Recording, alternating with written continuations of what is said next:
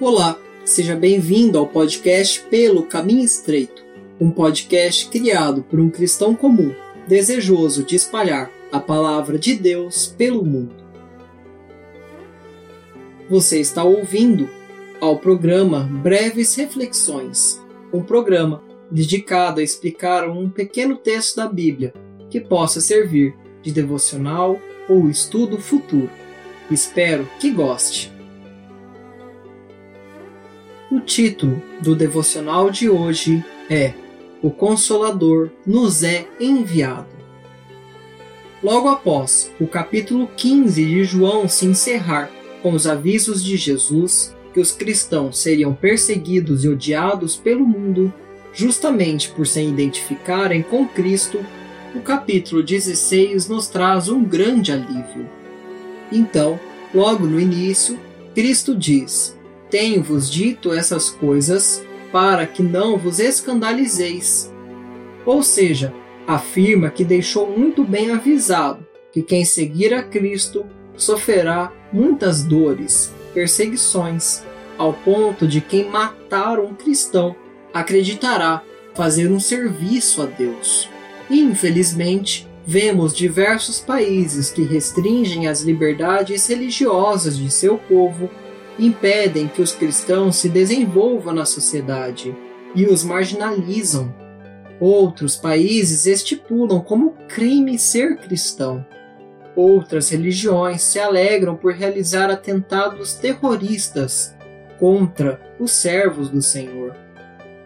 Todas essas pessoas acreditam estar fazendo um serviço ao seu Deus, ao Deus poder político, ao Deus ideologia, o Deus religioso, entre outros.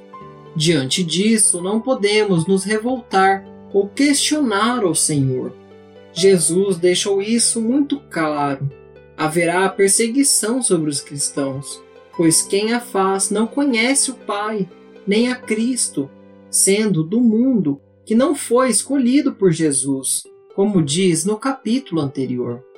Então, fica por isso mesmo Sofreremos e ponto final? Não, longe disso. Jesus se dirige aos discípulos logo em seguida, dizendo que irá voltar para aquele que lhe enviou, notando que seus seguidores ficaram tristes ainda mais depois de uma palavra tão dura de que sofreriam o ódio de todos os lados do mundo. Contudo, Cristo diz: convém que eu vá, porque se eu não for, o Consolador não virá a vós. E quando ele vier, convencerá o mundo do pecado e da justiça e do juízo. Olha só que maravilhoso! Jesus nos dá o escape, que é o seu próprio Espírito, que desceria na terra para especialmente guiar os apóstolos e a igreja nascente, que passaria por dificuldades, mas também é o nosso guia e o nosso consolador para todas as dificuldades que passamos hoje. Seu Espírito desceu de forma poderosa no dia do Pentecostes sobre aqueles que fundariam a Igreja de Cristo, concedendo-lhes grandes feitos e maravilhas, bem como os guiando em toda a verdade, anunciando o que havia de vir e glorificando a Jesus. Certamente, tudo isso se cumpriu nos apóstolos, que ainda receberiam muitas instruções e palavras, até mesmo para escrever a Bíblia que temos hoje, diretamente de Jesus, por meio do Espírito Santo que anunciaria a eles. Contudo, também nós recebemos tamanha graça do Espírito quando ele nos anuncia nossos pecados, jogando uma grande luz em nossas iniquidades convencendo nossa incapacidade de escolhermos a Jesus. Somente Ele, sendo capaz de nos resgatar do mundo, como vimos no capítulo 15. Também vemos a ação do Espírito quando ensina a justiça, isto é, Deus requer obediência completa de todos os seus mandamentos. Caso contrário, o salário do pecado é a morte, como esse é um alvo tão elevado e impossível ao homem, Cristo veio para cumprir toda a lei, para depois morrer enterrando nossas iniquidades e finalmente voltando para o Pai, para ser coroado de glória e de majestade. Por fim, o Espírito age convencendo os povos do juízo. Isso porque o príncipe desse mundo, Satanás, já está julgado.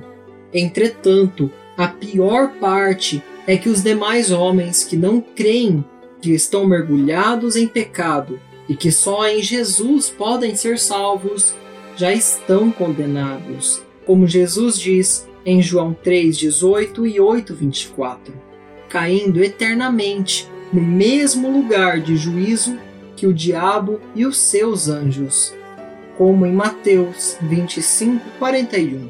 De tudo isso, tiramos uma linda conclusão: que você que tem fé em Jesus Cristo como seu Salvador e Redentor, recebe o consolo e o conhecimento de todas essas coisas pela ação do Espírito Santo em sua vida. Como saberemos então a direção correta?